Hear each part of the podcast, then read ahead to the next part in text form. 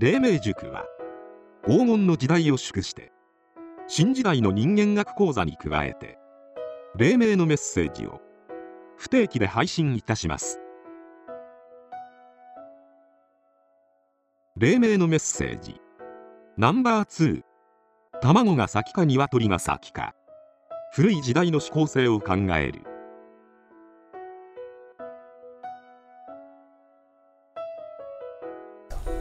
古い時代の価値観と新しい時代の価値観の相互空いうまあ、戦いが始まるみたいな、はい。はい。でこの間古い価値観を持っと人が苦しむんやけども、はい。新しい価値観に移行していけばいくほど苦しみは和らぐようになっとんやけそうどもですね。うん。それを考えるヒントになる思うから、鶏が先か卵が先かっていううん議論です。よねいろんな議論あります。けどねうん生物学的に言えば卵が先とかねうん宗教的に言えばなんか鶏が先とかね。うん、うん。3年ぐらい前かな。ボートする時に「でどっちが先ですか?」って聞かれたからうん「鶏が先って決まっとんやねんか」うん。でそんな決まっとうことなんで聞くんや」うん。で決まっとんですか?」って。うん。決まっとう」って。言うて言うた時なんでそんな簡単に答えられるのか、まあ、答えが正しいか正しくないかは別にしてなんでそんなにスッと答えられるんやいうのにびっくりしとったんやけどな。あそれも当たり前のように答えたことにびっくりしとったんやけど、うんうん。感覚が大事なんや、あの時何も考えてない聞かれて答えただけ、即答しとるんやけども、はい。そういう感覚ない、ん。でそういう感覚いうのはどういうことか言うたら方向性いうのが定まっとることない、うん。その時思考せえへんからスッと答えれる、うん。で普通の人は定まってないから、うん。いろんなものに惑わされるやろ。なるほど。でなんで鶏が先や言うたら、まあ、あのこれ一般論で喋るけども親が先で子が後なんや、うん。そうそうね。うん、うん。一般人に分かりやすいに言うたら神が先で人間が後やいうことや、うん。うん。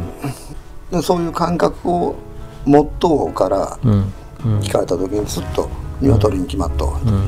う、うん。それは親が先言う、うん。うん。そういう感覚を持っとうからやけど、はいは考えずに自分の中で答えを出していく、いうん。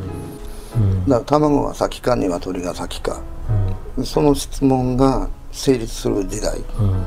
うん。こう精神性が低いこと。や、はい。うん、その質問でみんなが議論できる時代のは精神性が低いからな、うん。そうですね。黄金の時代が始まったいうことで、ええ。卵と鶏の話を入れてええ。おこうかなと思ったんやけど。も、そこから高次な思考に変わっていく、なるほどね。人間的な感覚やな。はい。それを捉えていくのに卵と鶏鶏の話を入れておこうかなと思ったんやけど、だからまあ卵鶏の答えを出す必要ないんやけども。そうですね。うん。一つは親が先。まあそうですよね。子が親を作るわけないですからね。そうそうそうそう、人間が神を作るとか。うん。うん同時に存在するみたいな感じで僕は思っとんですけどね。黎明塾的にはそこに行かなあかんねんけどな、うん。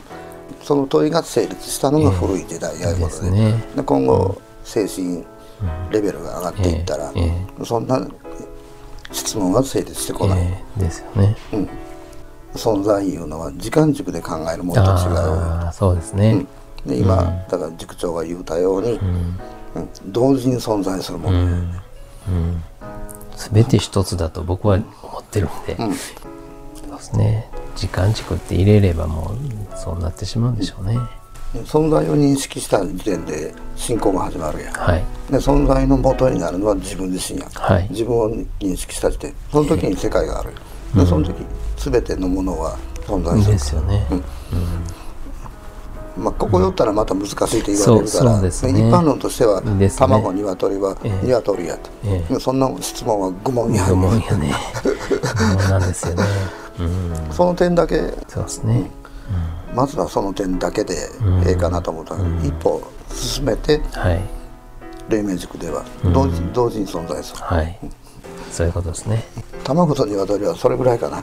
うんそうですね卵と鶏っていうことでいろんなバージョンがあるんでしょうけどね。そうそうそう、ええ。そうそう。議論したい人はもう議論楽しみたい人はね、うん。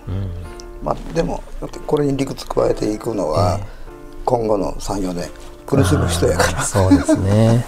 そこへ持っていけばね、まあ、一歩一歩深めていくっていうね。結論は鶏やから、そうですよね、うん。ええ。あのい一般的にはそそこからや。ですよね。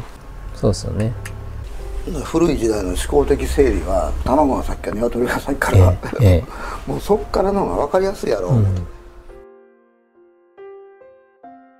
次回黎明のメッセージはなぜ新時代なのかをテーマに配信いたします